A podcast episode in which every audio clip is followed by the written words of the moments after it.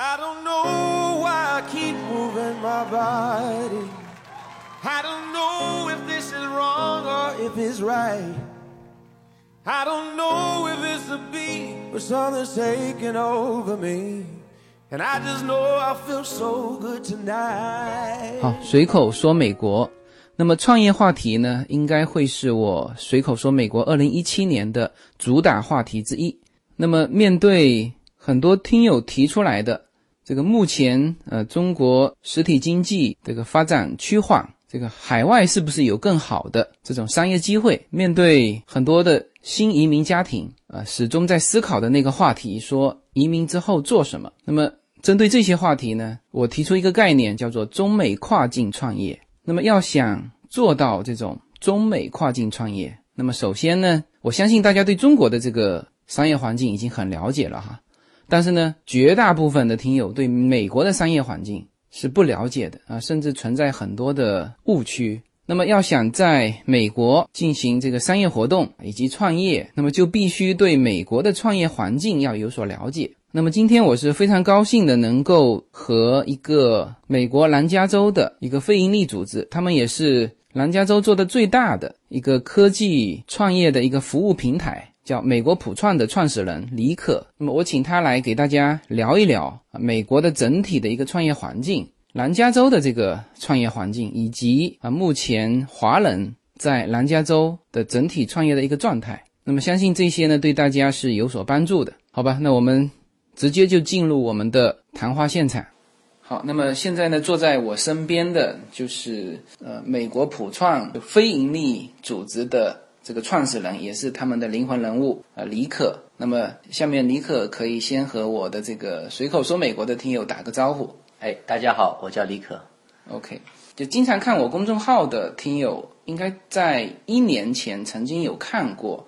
我有写过一篇文章了，希望能够有一个像北美创业联盟的这种组织，能够协助我们新到美国的这个新移民也好啊，新的创业者也好，能够有这么一个组织。那我曾经都都希望说自己去做一个这么组织。好了，现在我发现原来李可已经做了六年的时间了，所以呢，就是想请李可先大致的来介绍一下你现在在做的这个非营利组织。嗯。就像自由军介绍的，这个非营利组织呢，跟他想的有很多的华人从中国来到美国，嗯，那么我就是其中一个。那么我比较年轻，而且家里呢是父母呢是做生意的，嗯，我爸有个工厂，所以有一个很大的特点就是他说，哎，你既然去美国了，你能不能帮我在美国开拓美国市场去卖一卖他我的东西啊？嗯哼，那其实故事呢从这里开始，来到美国之后发现。一我不知道怎么卖，嗯，第二我也不知道问谁，嗯，所以特别是华人这边也没有特别的一个好的资信息来源或资讯，所以那个时候呢，我就在想，哎，这个是未来的一个趋势，越来越多的人来这边移民过来这边，他一定会需要这方面的资讯，所以从那个时候开始，到时当时找了五个人吧，差不多志同道合的，然后呢一起就成立了这个非盈利机构，然后也就是。这么几年来，各种需求吧，各种咨询，然后帮他们解决一些实际的问题。就这一块，就和我原来设想的，就应该说你是比较成型的东西。你好像学的就是非盈利，是吗？嗯，我第一个研究生学的是非盈利，第二个呢，我学的是工商管理硕士，所以基本都是管理类的。我是了解到你们现在这个组织有点像类似。这个叫南加州的这个创业黄埔军校 啊，培养了很多人出来。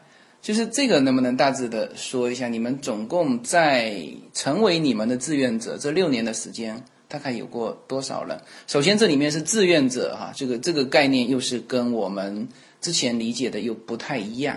就能不能谈谈你的这个团队以及培养出来的人，他们做些什么？就在你的这个组织内做些什么？出去之后，他们又做了些什么？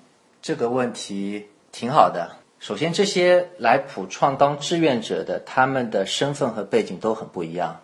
那么，我印象中六年前或五年前的时候呢，偏学生比较多。嗯。那么这些学生呢，专业都不一样，有学传媒的，有学呃 CS 的，有学 Double E 的，就是工程师。那么甚至有学心理学的，啊，学工业设计的，学音乐的都有。嗯。那么在普创里面呢，他们做非常多我们所谓有意义的建设社区的事情，那做很多活动，做很多交流，甚至给很多创业者提供服务。那这些服务说实在就比较零碎嘛。嗯。呃，A 想到 A A 问题，B 想到 B 问题，那么尽我们最大的能力呢，帮他找到问题的答案。如果我们不能回答，那找到能回答问题的答案的人也是可以的。嗯，那么慢慢的，里面就是越来越多的人加进来。那么工作过三年的，甚至是博士生，然后科研成果非常好的，那他们加进来之后呢，也就是说什么呢？呃，为了支持这样一个社区的成长，那么里面加进来基本都是华人。嗯，那么一方面支持了这样的一个社区，另一方面，说实话，他们对。创业和创新的接触使他们的视野扩展了，嗯，特别是他们对整个南加州的一个环境心里更有底了。哪怕是一个在南加州一个大公司，哪怕小公司工作岗位上的人，他没有创业，但这些创业或创新的信息使他拓展了眼光。嗯，这些人现在都去哪了？普创六年志愿者的话，算过大概是七十四到八十人左右。呃，并不特别多，主要就是我们对志愿者的要求比较高。你想，我们自己没有拿工资，所以志愿者其实也没有拿钱，但他们本身有本职的工作，他还需要花很多时间来当志愿者，所以在这个过程运营的过程中呢，其实我们对他的挑选的要求比较高。那么主要是看他对这件事情的热有没有热情，有没有激情，对吧？有热情，有激情，甚至能学到东西。他就会自然而然的去做这些事情。那么现在回想起来，这七十多个人都去哪了的话，有创业的，嗯，但我觉得不会到十分之一，所以不会到七个人左右。多数的话都是在大公司里工作，呃，一大半已经回国了。那么今年吧，今年过年的时候我回国的时候，都很多人我就见了一下，工资收入都还不错。嗯，对，现在。呃，你的这个非营利组织算是加州，呃，因为我我所知道的是南加州算是你们是独一家，还是说还有一些其他的平台在做这件事情？嗯，这个非常有意思，我们也不算最大，嗯，就因为就我们一家，我们就说，哎，我们做的很大。那比较一下啊，因为为什么讲这个事情呢？啊，我也去过美国的不同的地方，特别是创业中心。那美国有几个创业中心？嗯，第一个大家都能耳熟能详的就是硅谷，嗯，就在旧金山，或者我们所谓的北加州。加州分北加和南加嘛，我们在南加州。那么还有个地方叫哪里啊？纽约，嗯，就是个金融中心。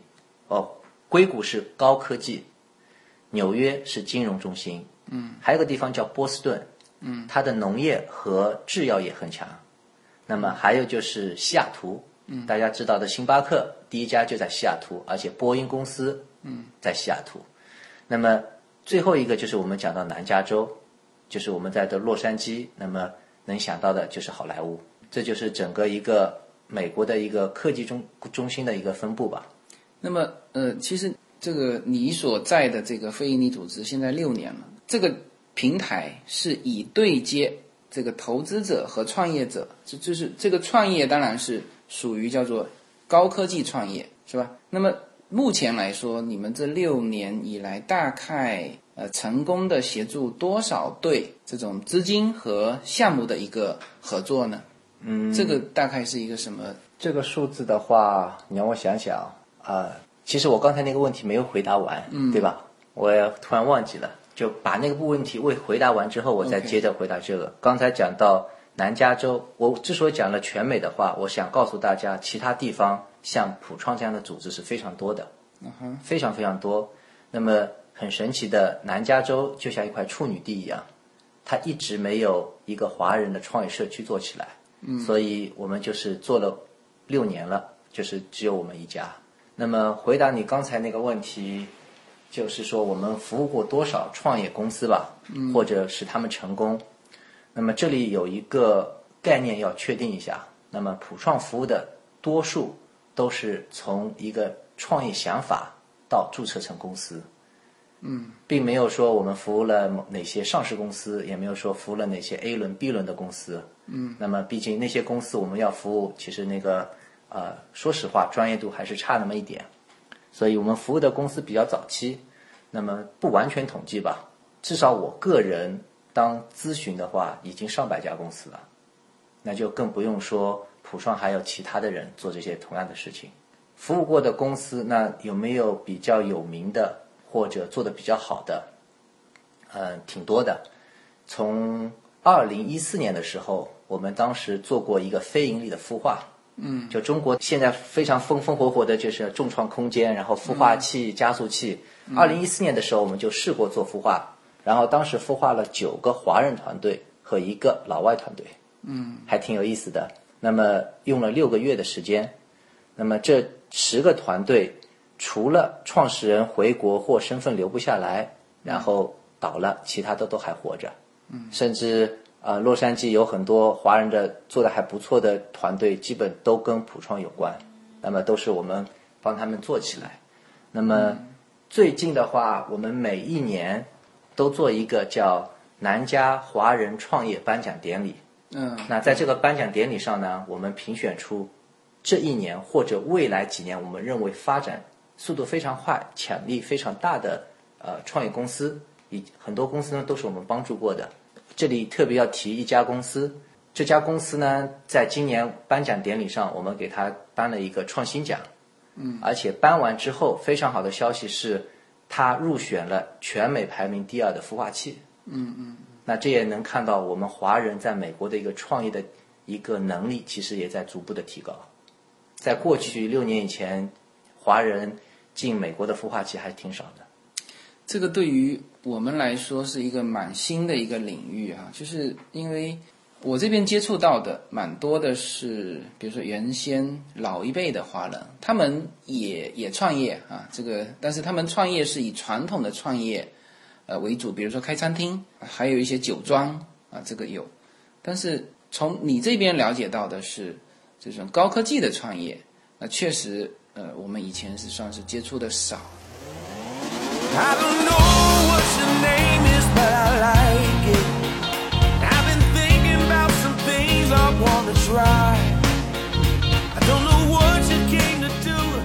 大家好，二零一七年我将继续更新我的移民专辑。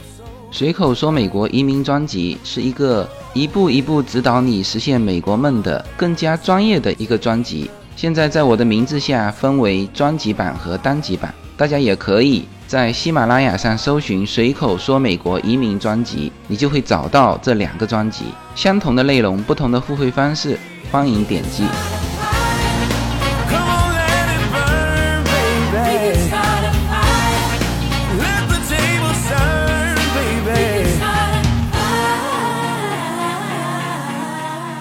对你的这个非营利组织是很感兴趣，但是我想今天的主题呢，还是先带大家了解一下美国的整体的这个创业环境，因为这个是呃我们听友蛮关心的一个话题。就是我经常呃和我的听友讲，就是你要想说过来，首先把这个环境搞清楚。啊，就像我之前专门说过一期房地产的，那实际上是说给国内地产商听的，因为如果没有搞清楚环境，那么过来就很有可能跟你想象的不一样啊。所以，我我觉得你在这边这么长的时间，而且是服务于这边的这个高科技的这种呃创业团队，所以你大概能不能跟这个我们的听友的聊一聊，呃，美国的整个创业的这个。环境说高科技创业，然后当然重点是呃可以聊一下南加州的这个创业环境，因为这块是你最熟悉的。嗯，可以。那讲讲我个人的理解吧。嗯啊，刚才已经讲过美国其他地方一些代表性的呃创业中心，比如说刚才讲了纽约，讲了波士顿，讲了硅谷，讲了西雅图，也讲到了洛杉矶。那么整体来说。美国的创业环境还不错，嗯，那这个还不错，一定是有个比较嘛。那这个比较，我个人觉得是跟中国比较，嗯，国内的创业的速度我可以这样说，远远快于美国。呃，十几年前吧，我们有个词叫“中国 copy to China”，嗯，就把美国好的东西复制到中国去。那是十年前。对不起，现在我们要说什么？copy from China，美国人都从中国人那边偷偷概念、偷产品，嗯，这是一个很很普遍的现象。为什么会产生？我想大家想一想就明白。比如说十年前，啊，一个东西复制到中国去以后，中国的竞争是非常激烈的。A 公司做了这个，哇，赚了好多钱。我也开个公司，我是 B 公司，我服务比你好，我做得更好。所以它在短期内竞争很强，迭代出更好的产品。嗯，在美国这个里面，可能竞争也一定是存在的，但说实在，说实话，没有中国那么激烈。嗯，所以这个是一个整体的环境。那么他们呢，在美国呢，更讲究的一个是，你开了 A 公司赚了很多钱，哎，我在这个生意的周围，嗯，或者周边能做怎样的生意匹配你，让我也能赚更多的钱。可能他们的思维更偏向于那那一块，当然绝对存在复制模仿，这个很正常，跟我们都一样。所以呢，整体环境创业的互联网科技的行业呢，可以告诉大家，在中国发展速度远远超过美国。那么，在美国，如果需要讲一个大的环境的话，啊，我想我能讲讲的是，呃，十年之内的一个状态吧。如果讲的太久，我觉得就变历史了，意义也不大。那么。甚至讲讲最近的一个发展方向，可能对大家有一个大概的了解吧。美国科技创业这个时代，我们曾经写过一篇文章，讲的叫难与易结合的时代。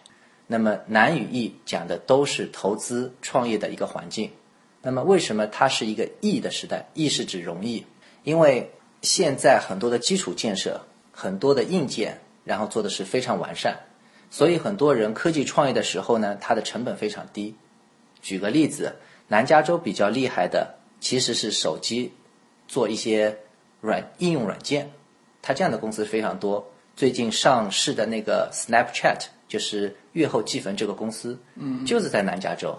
当年成立的时候，就是因为什么？就是因为手机的发展速度和互联网的发展速度到达一定的匹配时，我可以在手机上。做很多软件，我可以在手机看视频，我可以通过手机做很多事情，甚至报纸都不用看了，所有的报纸都在手机上。那整个一个硬件的发展速度和互联网的发展速度匹配的时候呢，它就产生了一个创业成本降低的一个过程。那么这就是一个创业成本低的过程。那么还有个是什么呢？南加州的钱或者全美的钱，它在慢慢变多。这个变多从几个方面来看，第一个方面。任何一个独角兽公司，这所谓独角兽公司是指是估值超过十亿美金的公司。任何一个独角兽公司的退出，都能产生一百个左右的小型投资人。那这个概念怎么看呢？我们还是讲最近比较火热的那个 Snapchat 月后积分的软件，三百三十亿的估值退出了，嗯，上市了就等于它里面一定有它有三百多个工程师啊，里面百分之。零点零一的股份，大家可以算一下，它有多少钱？上百万美美金的钱一下子到他口袋里了。他可以卖掉这个股份，然后做一个轻轻松松的投资人。三百万美金、五百万美金、一千万美金在这边做投资，已经是挺大规模的了。所以，一个独角兽公司的退出或叫上市，它就能产生一百个小型的投资人。那么其次呢？很多天使投资人，特别是小型的投资人，他的年龄越来越年轻化，嗯，就是人越来越年轻化，以及一些老牌的投资机构，其实它在逐逐渐的衰败。那么，当年轻人越来越多，越来越去投资的时候，他们更愿意冒风险去投一些他们看得懂的项目。其实很多像那个讲个中国的吧，就是 B 站，嗯，就哔哩哔哩。当时投资人根本看不懂这个是在做什么，最后就看到它的流量非常高，就是用户活跃度非常高，所以才投了它。美国发生同样的事情，很多老牌投资人根本看不懂，所以呢，只有年轻人有了钱他去投，所以这里又产生了呃投资人年轻化的一个特点，这是第二点。那最后一点为什么说比较投资容易呢？的时代呢，是因为众筹的出现。嗯，啊，越来越多小额的投资，它汇聚成大额就能投出去。那么中国过去几年或这几年，其实众筹也比较火热吧。啊，当然管的也比较严，后来就越来越严。但在美国的话，众筹还算起步比较早，所以有一定的资产的人都可以作为投资人。所以这三点，呃，首先投资的一个成本降低，对吧？然后呢，一个独角兽公司的退出，就有很多的呃小型的投资人出现，然后投资人偏年轻化，最后就是众筹模式的出现，这些都引发了在美国创业容易的一个环境。嗯，那当然，我的话题开始叫易与难并存的时代。那到底难在哪里呢？其实可想而知了。整体的钱，它还是不多的。在钱不多的情，我这里特别指的是南加州。南加州，南加州，北加说实在啊，钱挺多的。现在中国很多钱都是直奔北加州。对他们的钱呢，一开始一定是直奔北加。就像一个很很简单道理，我去上海旅游，我没去过上海，先要去东方明珠塔。对。但结果发现也就是那样子。硅谷一样，所有当所有的资本都去硅谷的时候，发现。机会好像不在硅谷，应该说好的机会被挖回去了嘛？是的，所以呢，很多资本开始转向南加州。那么南加州本身是就是十几年来就是一个缺钱的地方。首先，当钱缺少的时候，他一定选择好的项目投。嗯，南加州的项目跟北加有个很大的特点，就是投资人选择的特点。北加说我有个高科技产品，技术非常好。说不定第二天他就能拿到一张两百万美金的支票。嗯，南加州不行。首先，南加州没有这么高的科技。其次呢，投资人要看你的现金流，现金流好的产品，你能活下来的，好，我投你。所以在南加州投资环境是比较不容易的，所以竞争竞争比较激烈。那么在这个呃，有一个知名的投资人在他的 blog 博客，在他的博客上曾经写过一个公式。就是讲到了美国十年前看项目投资是看什么，十年后看什么。嗯，非常简单。十年前，当你有个想法的时候，投资人就可能投你了。如今不是这样了。你不仅要有想法，你还要把你的产品做出来。你不仅有产品，你还要投放市场。你投放市场还不够，你必须有一定的用户用你了，得到一定反馈了，才可能被投。嗯，所以现在的创业环境其实从这个角度来讲是更加恶劣了。嗯，但是从这个角度上来讲，你是从创业者来说，那我觉得南加州的环境对于投资者来说，那我觉得要比北加州要好啊，至少这边还有还可以让你挑选的不错的项目。嗯，不见得，因为市场投资人的市场一般也是饱和的。嗯，那么在这个饱和的市场里面。你能不能占到一个份额，才是你的能力，投资人的能力。嗯，所以不管在南加和在北加，甚至在其他地方，市场已经被有些人占领。那么好处是什么呢？现在有一些资本开始进入南加州，那么有一些被投资人忽略的项目，它可以被发掘。所以这就是南加州的一个魅力所在。在一个缺钱的地方，当资本到来的时候，它的更多的机会就被挖掘。就非常像有个投资人，我们的嘉宾，呃，也就是那个呃排名第二孵化器的其中一个负责人，他曾经在我们的活动上讲过一个话，讲到就是如今的洛杉矶就像九十年代的深圳，嗯，有很多当时九十年的深圳很多资本进入，所以它蓬勃发展，很多机会就出现。现在南加州就是这样的一个环境，开始有资本进入，所以整体来说难和易都会存在。嗯这个就是整体，你觉得美国以及呃，重点说的是南加州的整个的投资创投的这个环境。对，呃，因为我只能代表南加州讲一讲。OK，毕竟我们服务过很多机构，呃，很多创业者都是在南加州。那么，因为为了服务在美华人创业，其实我们首先要做到对当地的资源非常了解，和对当地的投资人非常了解。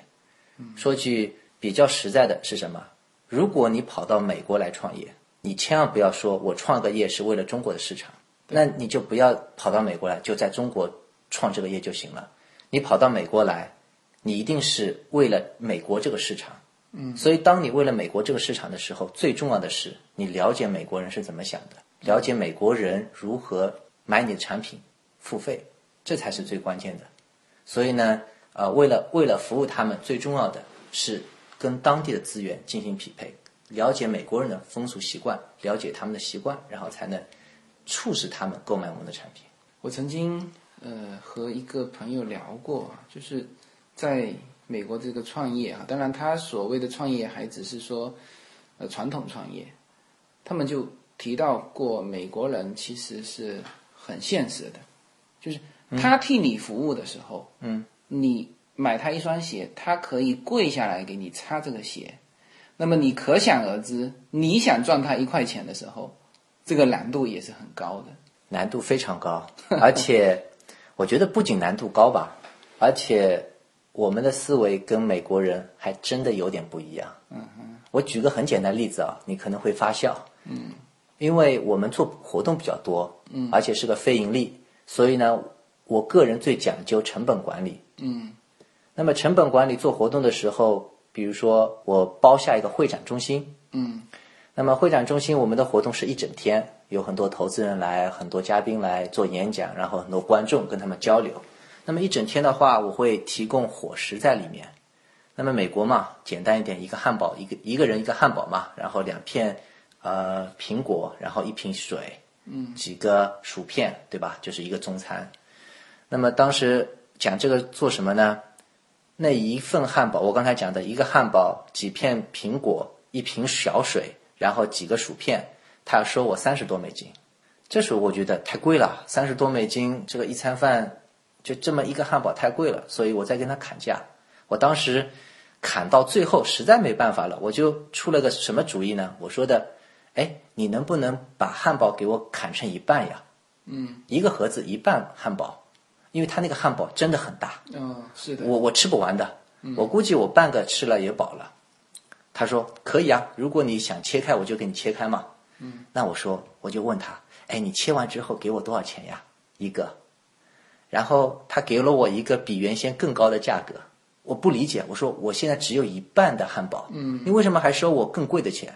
他来了一句，你看我帮你多切了一刀呢。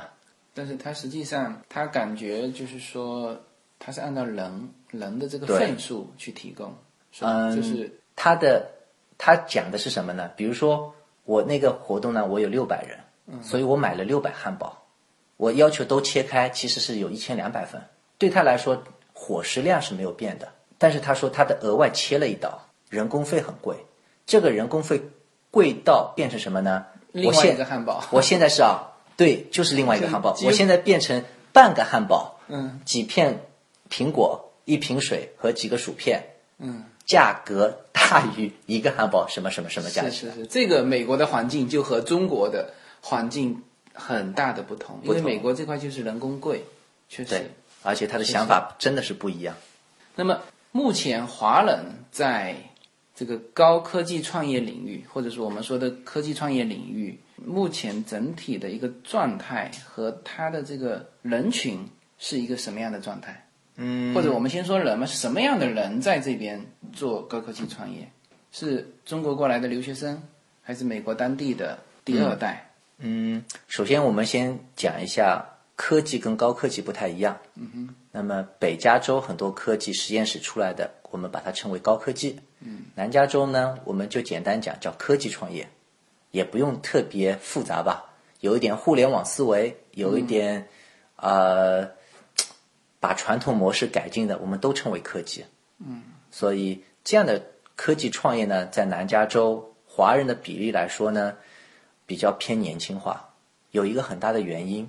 我们假设我到美国移民到美国，或者来美国读书，来了之后呢，首先要留下来，要有身份问题，嗯，对吧？有身份的问题的话，最好的身份对留学生来说，最好的身份是工作签证。嗯，那这个工作签证一在一个公司里一待就要待好多年，这个好多年有可能是四年，有可能是五年，我们才可能拿到绿卡。嗯，那拿拿到绿卡之后呢，我们也不会匆匆忙忙就跳走，因为四年五年待下来，很可能孩子生了，嗯，婚结了，孩子生了，房子也买了，那到那个时候会趋于比较安稳的状态。嗯，他就是再出来创业的可能性就比较少。嗯，所以这就是一群非常有技术但被困在大公司里的人。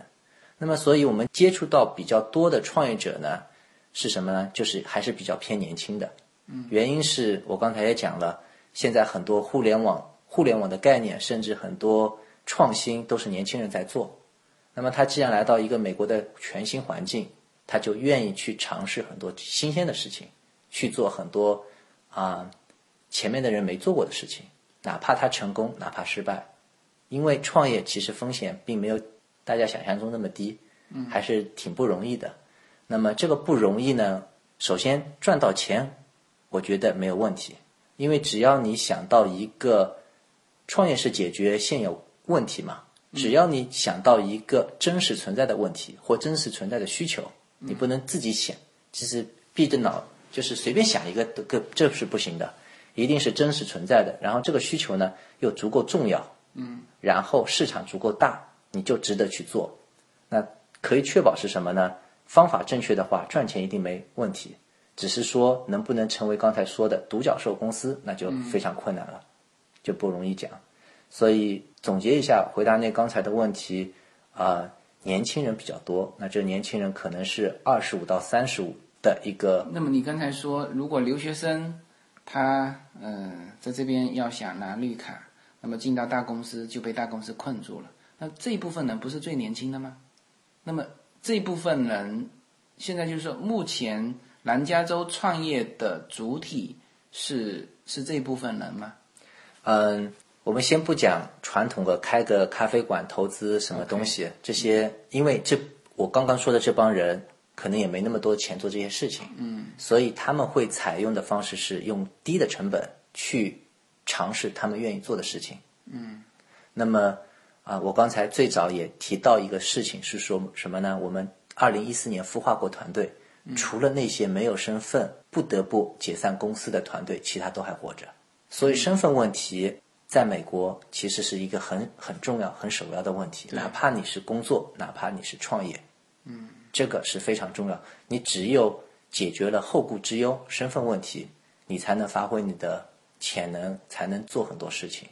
嗯，所以啊，我们曾经经常也讨论一个小小悲伤的话题，就是中国最厉害的人都出来了，特别是年轻人，又被美国的一些大公司捆住了，浪费了最好的。最有朝气的年代、时代，比如说二十五到三十，嗯，然后在这边安逸下来，其实他们能创造更大的价值。那么也就是说，可能他们是一过来，就是在读书期间就一边开始有这个创业的想法在做，是吧？然后呃，伴随着这个过程，呃，他们可能会遇到身份问题，有的甚至都呃初具规模，但是由于没办法，只能回去。是吧？这个公司也就解散了。那么能够获得身份的，他就可以留下来继续做他的这个创业。就是说，这个是呃同步进行的，就是大量的应该按照你的说法是大量的是留学生。呃，那么我就想问，华人的第二代呢？就在这边的华人的第二代，你有没有看到他们的身影在南加州的创业队伍里面？先加一下你刚才那个观点啊，就是很多留学生来了之后，他感受到了美国的一个创业的气氛。嗯，因为美国也不是特别提，天天说我要创业，我要创业，不是这个概念，而是在他们高中生的时候，甚至本科生的时候，他们就会给学生很多去创新或尝试的机会。可能在我们眼里就是一个创业。嗯，因为我是国内读本科的嘛，在。读本科的时候就不会有特别想做学业以外的事情，但美国这边是非常推荐的，甚至去非盈利机构实习当志愿者，这是他们都很多学生都是需要去做的。所以，华人学生来到这边，哪怕读本科，哪怕读研究生，他多多少少都会有一些想尝试的一个环境和体验就在那里，机会就在那里，看你要不要去试一下。恰恰又适逢什么？离开父母了。一个没有人认识我的环境，嗯，那我为什么不放开自己的想法去做一些新的尝试？那这里呢，可能多多少少会引发一些呃创新或创业的事情。但并不一定一定要注册成公司。嗯，就很多人只是有个想法，然后就去把它做了。那么你刚才讲到的第二代的人，那说实话，我们接触的并不多。嗯，原因是每个社区和社群还真的很不一样。OK，那么甚至呢，说实话，不是政治问题，不是政想谈政治，我只是想说，从大陆来的跟台湾的也是两个圈。嗯这些圈其实分的还挺开的。那么在我们这么多年呃做呃帮助在美华人创业提供服务的过程中，其实我们也做了很多的努力，把各种社区拉拢起来。那么但是不管怎么样，你是没有见过台湾人的那个社群有过这种像你们这种协助别人创业的这种呃，没有，没有。但是他们做从去年开始，他们做了第一届的呃创新峰会，那当时是我们帮他一起做的，然后今年他们要做第二届，所以台湾人的社区如果讲创新创业这个环境去扶持的话，我觉得或者以我的信息来说，是从去年开始的台湾社区里面。没有什么能够阻挡你对自由的向往。人生是一趟旅程，精彩的是沿途的风景。大家好，非常高兴能够在二零一七年继续和大家相遇在随口说美国。那么现在大家除了听我的音频节目之外，大家还可以登录我的微信公众号，公众号的名字是英文大写的 L 一，然后是数字二零一零零一一五。大家可以找到无限空间。这是一个新移民家庭和一个在美国打拼的一个普通创业者的个人空间。同时，我还开通了新浪微博，名字也是随口说美国。移动互联网的神奇之处呢，就是可以把同类的人拉得很近，天涯若比邻，世界地球村。让我们享受这个自由连接的世界吧。蓝莲花。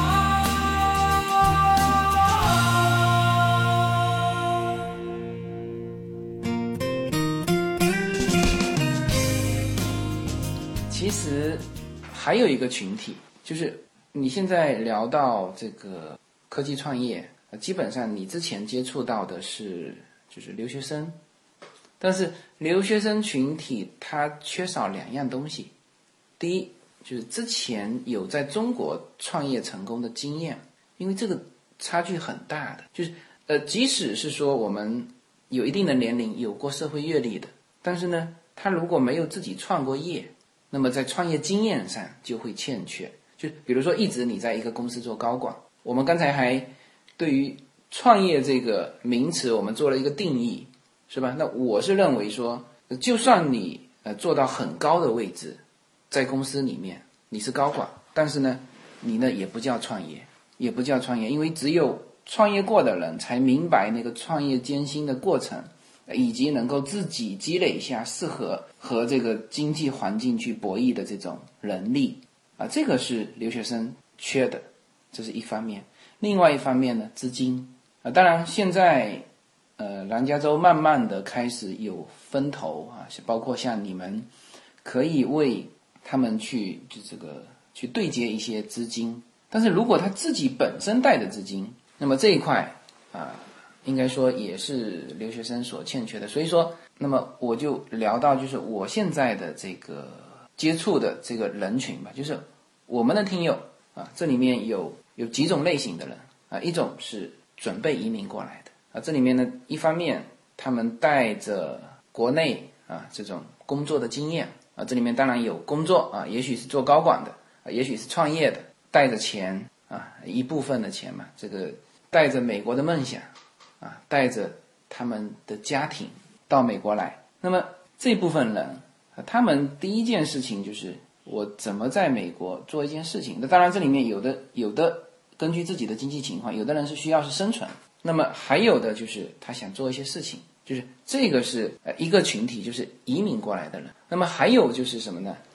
就是他本身在国内就有自己的公司，然后业务要拓展到美国来。啊，这里面当然有好几种想法了。一种是，呃，他的业务拓展过来；还有一种叫做被动的，什么呢？因为国内的人民币贬值啊，他想做一个家庭资产配置啊，同时他在目前的这种中国经济趋缓的情况下，就是某一些行业，我所接触到的某一些行业，它就是就是维持自己原来的一个现状。那么他还有多余的精力，他可能自己是呃，不仅是说投资，说这个资产这个全球配置，它这个精力也是全球配置，这叫做中美跨境创业。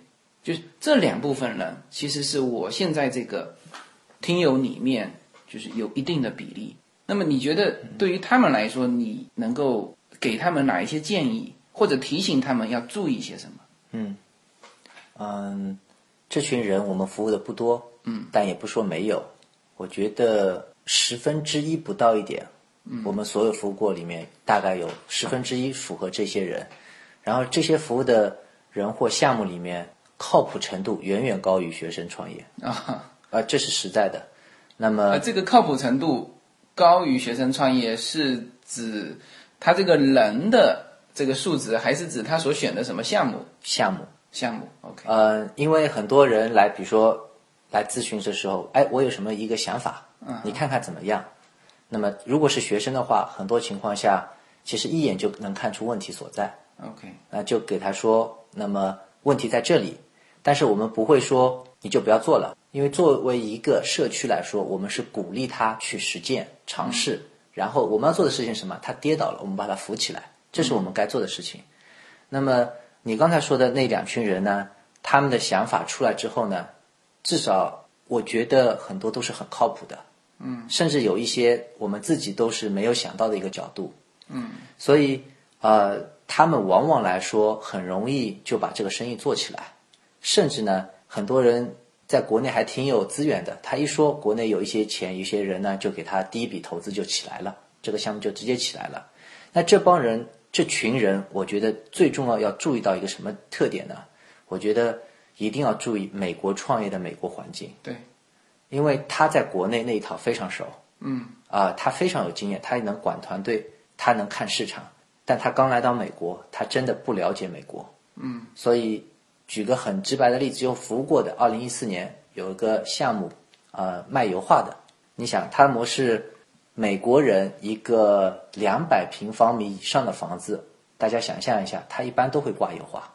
嗯。所以这个油画在美国，价格在五百美金到一千美金一幅。嗯。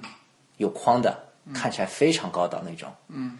呃，特别是豪华地豪华的地段，老外一定会买的。这也不知道为什么是他们的习惯吧，所以当时我们有一个，呃，创业项目就是孵化的，他就看到这个市场，他说这太简单了，我在中国那深圳地方很多人好像手画油画嘛，嗯，他说我还能特别给他私人定制油画，嗯我画出来的，我不是机器搞出来的，然后我把这个画，然后就卖给他，对吧？我的成本我我卖两百五好不好？人家五百，我两百五，嗯，就卖出去啊。结果一四年。做这个项目的时候，事情是起来了，资本也到位了，然后国内的团队也起来了，结果发现，哎，老外为什么不买呀？嗯，我东西比他好，价格比他便宜，但是他就是不买。嗯，那么经过两年的一个思考，对市场的那个判断，他当时最后他改变了他的商业模式，现在我觉得一下子就上去了。嗯，他就说什么呢？中国人的态度是什么？有好东西我就买。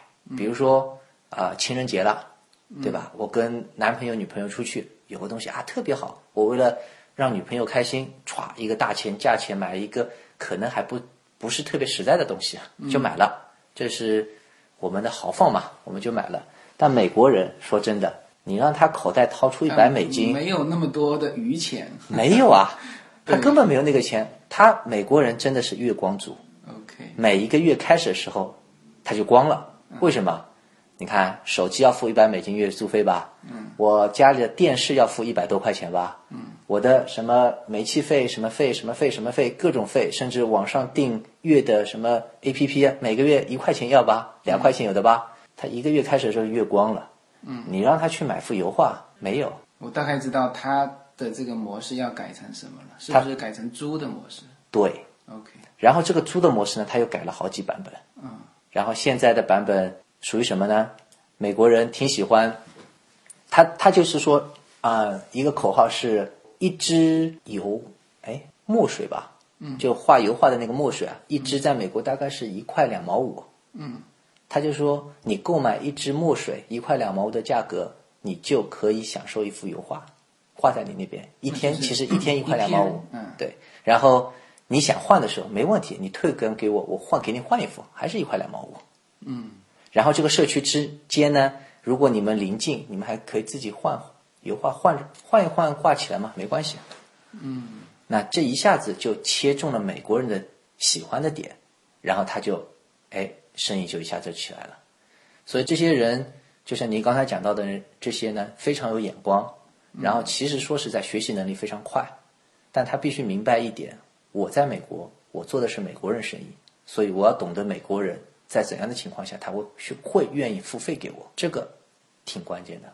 那其他我觉得管理团队资本绝对远优势远远大于留学生或者年轻人，特别是眼光。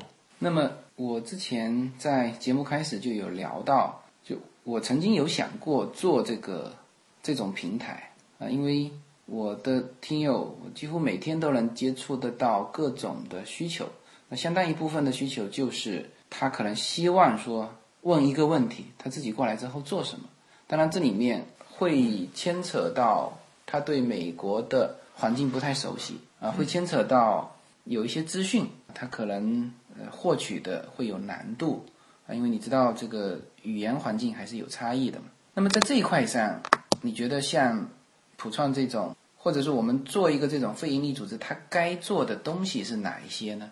嗯，就是因为你你之前是大量的是给到留学生的啊，就是百分之九十吧是对口留学生。如果说你有这种国内的这种新移民的这种创业的想法，你觉得嗯，他们可以向这种非营利组织能够获取哪一些的帮助？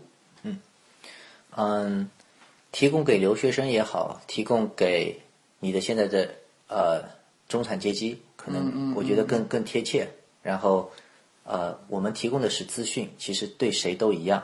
嗯，因为我们不仅提供南提供给南加州，南加州的创业资讯和资讯科技类资讯，基本都是我们在写。国内的各种科技报道，凡是关于南加州的，细细看一看，其实都是我们写的。嗯那么我相信对谁来说都一样，因为我们一个原则，既然在美国创业或在美国生存，我提供的就是美国人的信息，嗯，然后是最前沿的信息。那么啊、呃如果讲到创业，我们先不讲投资，因为投资机会很多嘛，你可以看回报嘛，可以投这个，可以投那个。但如果讲到创业的话，或者这边有什么事情可以做的话，那我觉得首先我们看看南加州有哪些行业比较有特色。嗯，呃，了解这个之后，看看有哪有哪些行业是你喜欢的，所以然后呢，你可以深入去挖掘。啊、讲这个话题之前呢，首先有一个特点就是南加州没有一个行业是特别垄断和特别独大的。嗯，不像我们当时提出纽约，你会想到金融；讲到硅谷，你会想到高科技。如果你说讲到南加州或叫洛杉矶，你能想到好莱坞，我觉得不错。但好莱坞并不是一个啊、在南加州独大的行业，它只是讲到了它的内容。我们这里讲到的内容包括影视、娱乐，就是比较大的范围，是比较强的一个地方。所以呢，南加州有个特点就是艺术型或设计型人才比较多。嗯，九个里面就有一个是从事艺术或创意创意性的。那么，那么回回过头来讲到南加州的几个行业，那么曾经一个投资人吧讲到洛杉矶的一个科技创业环境，用一个三个 C 来代表。嗯，第一个 C 叫 content，就是我刚才讲的内容。所以现在很多内容创业，对吧？什么优酷土豆，什么今日头条，其实他们在寻找的都是好的内容。那么南加州包括影视方面的，南加州有很多内容，然后很多人来创造内容。那么内容在南加州是一个很大的一个内容不叫行业，但是一一个很大的资产。那么第二个 C 呢叫 communication，叫传媒。今天提到过好几次的上市公司 Snapchat，其实就是社交，社交是传媒中的一种。那么这边有很多学校，比如说南加州大学、传媒学院、电影学院，就传就是全美排名第一的。所以这里面的传媒啊、行业在南加州非常发达，而且也就是啊、南加州为什么有一个地方叫龟滩，可能还没、今天还没讲过，对吧？对，龟滩这个词，我们在国内已经现在开始已经蛮熟悉的了，哦，好像据说是你们这个创造出来的。对，这个词不叫我们创造，我们呃给它翻译出来的。因为最早的时候，当我们成立这个组织的时候，我们也是看到一个趋势，在南加州的西边的海岸边有块地方叫 Santa Monica，嗯，圣莫妮卡。然后呢，那边突然出现了每一年注册了一千多家公司，嗯，哎，这这奇怪啊，这为什么所有的创业公司都往那边走？以及呢，一年之内这么多公司成立，然后我们再看，一看发现都是科技型公司，都是什么这个 A P P 那个 A P P，一堆，你可以想象一下，某个区域里面一堆 A P P 的公司，然后很多游戏公司，甚至洛杉矶什么虚拟现实这些内容那些公司在啊、我刚才说的所谓龟滩的地方就非常多，所以呢，当时老外把这个地方叫做叫 Silicon Beach，硅硅谷叫 Silicon Valley。Silicon 是硅的意思嘛，Valley 是一个谷的意思嘛，所以它把它叫硅谷。那么我们这边叫 Silicon Beach，Beach 是海滩的意思，它正好在海滩边，所以我们把它叫做硅滩。当时我们写第一篇把这个词翻译成硅滩的时候，我我印象中可能一三年吧，然后不断的写写写，可能呃国内会有一些曝光讲到硅滩。那么呃，这是讲到硅滩，然后也是讲到了刚才第二个 C 是 communication，、就传媒。社交 APP 特别多，嗯啊、第三个 C 其实它叫 e-commerce，叫电商。南加州这个港口挺大的，而且呢，电商模式在南加州非常发达。我刚才说的油画租赁其实就是一种电商，嗯，那么甚至啊、我相信国内也有，在美国有什么呢？比如说每个月付二十美金，然后我就每一个月给你送一双好看的女生鞋子，你穿一个月不喜欢了你就扔掉，然后我每个月给你送。嗯，这种模式在南加州，在美国非常火。嗯，那么这就讲到啊、科技方面的三个 C，对吧？一个就是内容，一个是社交，一个就是电商。那么其他呢？生物科技在南加州也非常强，特别是在南加州稍微靠南面的叫一个橘郡的地方。嗯，原因是南加州橘子非常好，橙子、橘子，所以这个地方叫橘郡。有全球最大的心脏瓣膜那个做替代或手术的那个那种公司，南加州非常多靠。近俄瓦那边，对，靠近那个地方。那么再往南面就圣地亚哥，那么老人与海的那个比较有诗境诗意的地方呢，生物科技也是非常非常发达。所以南加州主要靠南的地方是生物科技很发达，而且大数据、农业在那个地方那些地方也非常发达。那么农业农业、纯农业，还是有高科技呃科技含量的基因，基因啊。对基因工程，比如说基因排序，那么南加州也是非常不错的。呃，你刚才是说基因排序的农业吗呃，首首先，农业在南加州非常发达。？OK，那么我们先讲一般的农业，嗯嗯嗯，因为它这边真的是日光比较充足，嗯，日照比较好嘛，所以它的生长是比较好的。那么当它生长好的时候，老美就会想嘛，我如何用科技把它做得更好嘛？OK，所以相对来说，农业会起来。我想起来了，我在北加和南加的中间地段，我看过，很多牛，不是不是不是，有一个好像是无籽的葡萄，就是提子，是那个地方他还专门做了专利，做了品牌，别的地方还还不能呃模仿它的，好像这个应该就是你说的科技农业。嗯，这样的是比较多的。嗯，那么洛杉矶市中心，我们叫的 downtown 嘛，嗯，市中心比较多的市政府现在推的是新能源，嗯，环保能源，所以市中心花了四千多美金成立一个什么清洁能源孵化器。然后呢，如果你有项目，你可以申请它，它是个非营利组织，它可以给你地，我是指其实跟国内一样，可以给你办公室，可以给你政策支持，甚至可以给你引荐很多资源。那么这是洛杉矶市中心清洁能源。当然，啊、我们讲传统行业的话，那个时尚行业 fashion，嗯，就衣服买卖其实是最大的。当然，我们没有谈传统行业嘛，我们今天谈的是稍微偏点科技的。嗯，刚才讲到了南加州南面是生物制药，对吧？大数据、农业，然后市中心讲到了是啊、环保，就是清洁能源，清洁能源清洁能源。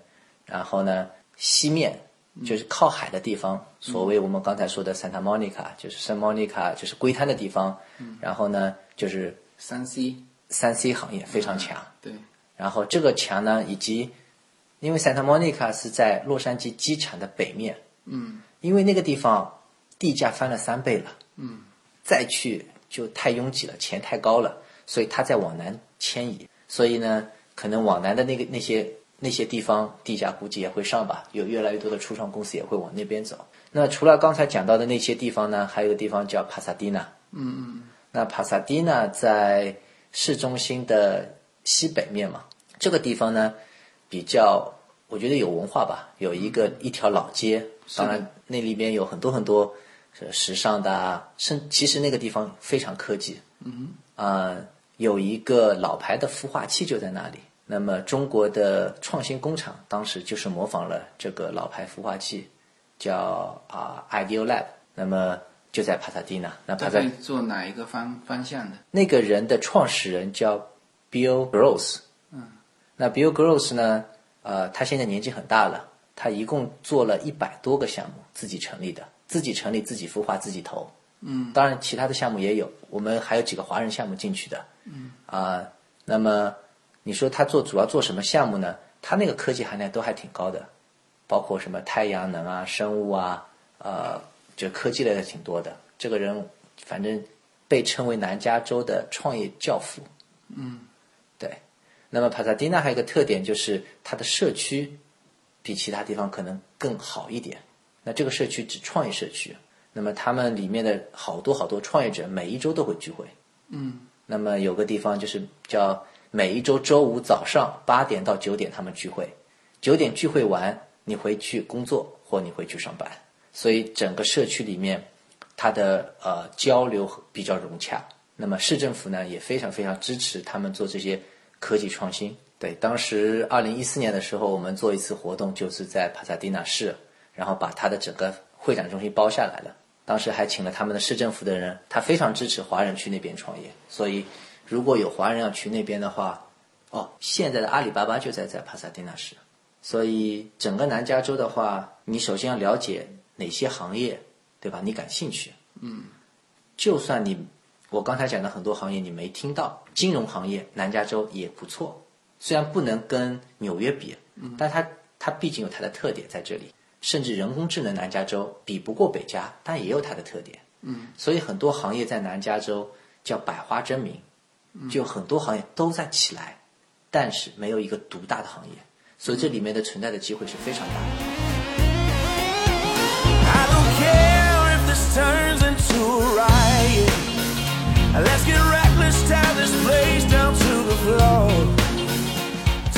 二零一七年，Yona Storytime 将继续更新。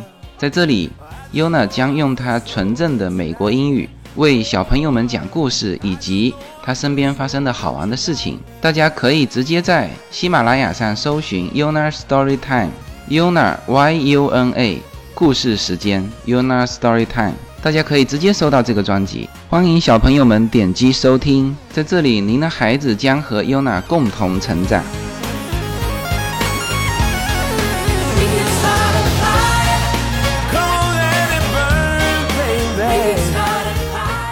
就这个机会，既是创业者的机会，也有可能是投资者的机会。当然，这机会我觉得最。最大的机会是平台的机会。平台，对啊，我们如果对普川来说，我们初衷比较简单嘛，就我们的组织就是帮助在美华人创业嘛，嗯，帮他们的前提当地的关系打好嘛，当地的信息收集好嘛，然后就分享给大家。像这种组织，好像国内很少有。国内一提到非盈利，我能想到的就是协会，就行业协会，它算是非盈利，是吧？我自己学的是非盈利，那当然，在美国也很多协会呀、很多协会都是非盈利，在都是非盈利。对。但是我觉得美国的很多协会呢，呃，有点像国内的现在的有一些官办的协会，就是有点虚的东西偏多。我觉得不应该说虚，是因为呃一个政策的问题。首先，中国的非盈利可能还没有发展到比较完善的阶段，它还在一个发展过程中，甚至这个发展过程多多少少会带有中国特色。嗯，那么在美国，呃，我做了这几年非盈利的话，首先要讲非盈利不是不赚钱，嗯，它不是说我贴钱给大家做事情，那么你们就靠这个捐助进来的钱，对我们做一些后台的工作，是对吧？我们主要是靠捐助的钱，嗯，所以呃，政府支持力度挺大。然后做非盈利呢，可以不缴税，啊，因为我们做的事情本身就是政府想做的事情，嗯，所以他从纳税人身上或盈利公司收来的税，其实要做事情，那我们非盈利呢又在替他做了，所以他钱可以给非盈利。嗯，那么非盈利呢，当然是可以赚钱的，就是很多赚完的钱要留在里面。但是，对，但是赚完的钱不能分到我们口袋里，我们最多拿工资。嗯，那么非盈利没有股份、股权，就更不用说股东会了。嗯，所以它呢不能属于任何盈利机构。对，这就是一个非盈利的特点。所以它是一个跟盈利机构一样，就是存在的组织形式。嗯，它的存在有它的存在即合理嘛，有它的合理性。然后呢，三种组织形式：政府、盈利、非盈利，相互共存、相互帮助。嗯，所以这是一个三者的关系。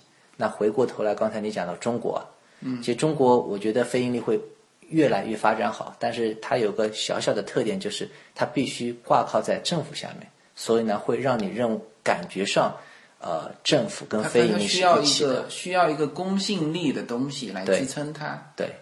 不像美国，美国你其实你自己去注册一个，然后就看你做的事情啊，这个平台是不是能够做起来。对但我相信中国的非盈利一定会在短期内起来，因为前一段时间机缘巧合，正好在跟另一个人聊非盈利的时候，有一个人听到了，嗯，然后那个人呢，他非常兴奋地说他在中国做非盈利，嗯，然后后来一聊才发现，他对中国的非盈利非常了解，甚至他还参与了一些非盈利政策的制定，所以他也就分享了很多中国的非盈利的情况。所以啊、从他的分享以及我个人的感觉来说，中国的非盈利一定会有一个突飞猛进的成长，然后它也会对社会产生更大的利益像。那些慈善的公益基金是不是也是非盈利？慈善的公益基金，比如说壹基金，这是非盈利。嗯，因为国内的我还真不好判断，OK，对吧？因为国内的本身这个体制不一样嘛。嗯。那至少他是做公益的事情。那么我们如果讲一点点非盈利的话，呃，我们里面有一个女生，嗯，啊、她回国，她就去做非盈利了，因为正好在美国做了非盈利，她觉得很好，结果回国就也去做非盈利。然后她呢是一个发作性睡病的患者，哦，于是呢，她想做个什么事情呢？她说以前小时候根本不知道为什么自己动不动就睡着了，甚至开车她都能睡着，这是非常危险的。嗯，那么以前大家都认为她瞌睡嘛，但来了美国之后，他才知道是一种病，叫发作性睡病。嗯，而且呢，这种病还没有治疗的方式，美国也没有。大概两千个人里面就会有一个是患者，所以当时啊、他知道这个事情之后呢，后来就是做了个公益项目。他说：“我希望把这些信息，就是提早的告诉大家。所以家里，因为他小时候很小就被认为是瞌嗜睡嘛、瞌睡嘛，其实是一种症状。那他希望呢，把这些信息传播给更多的人知道，这是一种病，然后需要大家好好善待它。甚至有些工作岗位，开车就尽尽量就不要去做了。那么他回国之后，开始做这个公益，做的是挺大的，然后各种名人帮他宣传，然后上各种平平台。但但是什么呢？他跟我私底下聊，其实在国内做非盈利、做公益还挺辛苦的。对，两个方面嘛，一个是财财务政策上，就是经济政策上。你在美国，我可以捐款给你们普创，那这个捐款我可以抵税；而在中国，当然也可以抵，但是它它是各种的限制，嗯，它有很多限制的。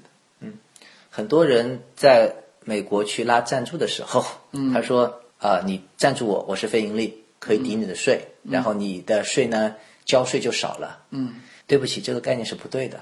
嗯哼，啊、假设你今年要交一百的税，嗯，如果你赞助了我们一百，就照那个人的意思来说抵掉了嘛，嗯，但其实不是这样的，你还是得缴税。比如说交赞助给非盈利的一百，只能抵消你一部分你的分，个人所得税，这个我知道，就是抵一部分嗯，但整体你要缴的是的可能会更多。但从社会利益上来说，其实你产你产生了更大的价值。为什么？你赞助了非盈利，做了更多的事情。很好，这个是一个就我很向往的一个平台。我我希望以后如果有可能的话，啊、或者是有需要这个这种平台的话，我可以以一种形式吧，呃，包括我，包括我的听友，呃，也也可以参与到这种叫做你说的叫做社群，那么你的很多听友来到美国，其实说实在啊，我当时来到美国的时候挺孤单的。嗯，那我相信很多人来美国，特别是华人，他毕竟在美国是少数人。嗯，他是一个弱势群体，真的是一个弱势群体，人很少。嗯，那么呃，特别是厉害的人，他还挺能感觉到孤单的。嗯，那这个孤单感呢，我特别希望就是大家能啊、多交流。